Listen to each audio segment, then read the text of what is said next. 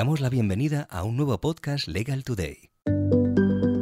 Para que el informe del orador cumpla su objetivo, debe transmitirse de forma ordenada y coherente, pues para alcanzar su eficacia persuasiva debe respetar ciertas reglas oratorias que se articulan con la división del informe a través de diversas partes perfectamente ensambladas para cumplir su misión.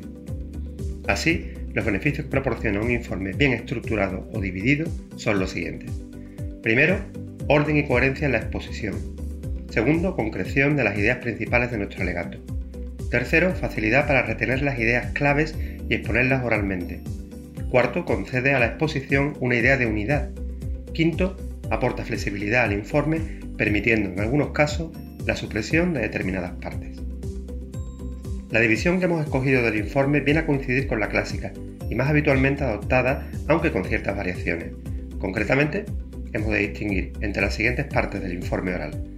Exordio, división, narración, argumentación y epílogo. A continuación vamos a detenernos con detalle en cada una de ellas. El exordio. El exordio forense constituye la parte introductoria del informe que abarca desde el comienzo del mismo hasta que el orador entra en la materia objeto de su discurso.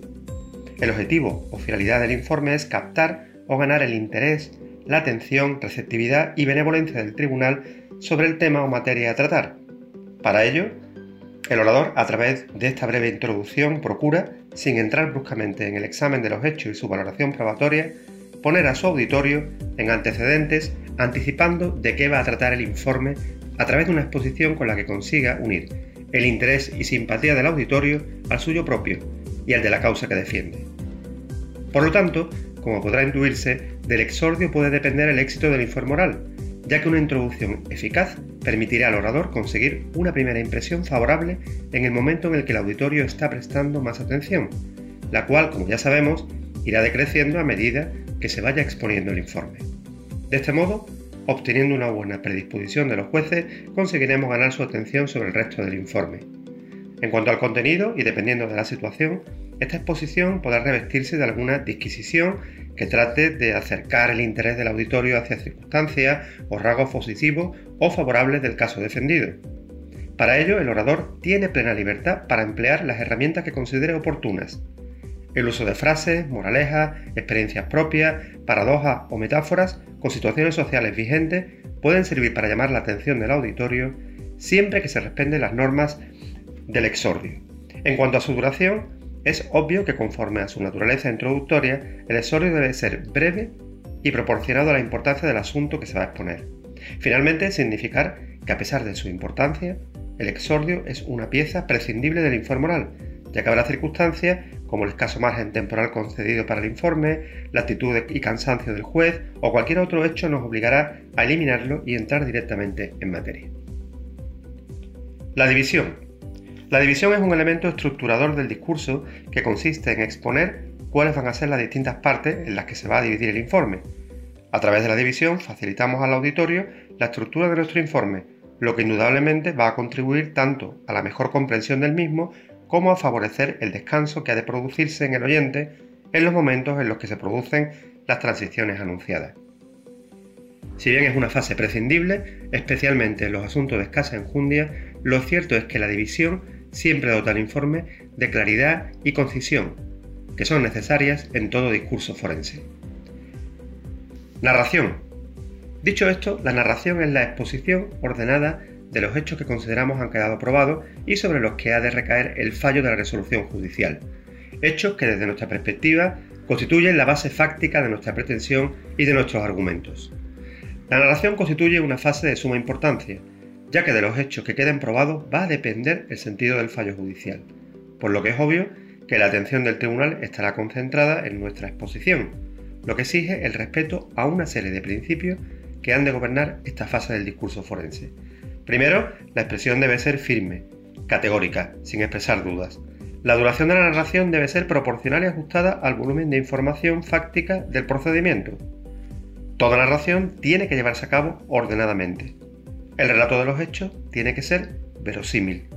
La narración debe ser objetiva, excluyéndose valoraciones subjetivas de los hechos que lo que hacen es contaminar la verosimilitud del relato. Finalmente, y con el fin de captar la atención del auditorio, es fundamental evitar caer en la monotonía. Si bien la narración es una parte del discurso de suma importancia, en ocasiones puede excluirse, lo que acaece cuando la materia a discutir es jurídica o no existen hechos controvertidos. Argumentación y refutación. Esta fase, la argumentativa, está integrada por dos partes, la argumentación y la refutación.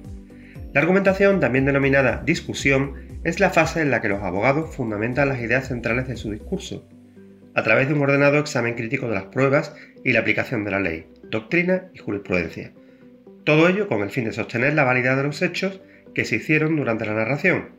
Todo ello, a su vez, con el fin de persuadir y convencer al auditorio. La argumentación es la parte esencial del informe oral. Si bien las circunstancias del caso pueden obligarnos a omitir algunas partes del informe, la argumentación es esencial y no podremos prescindir de ella.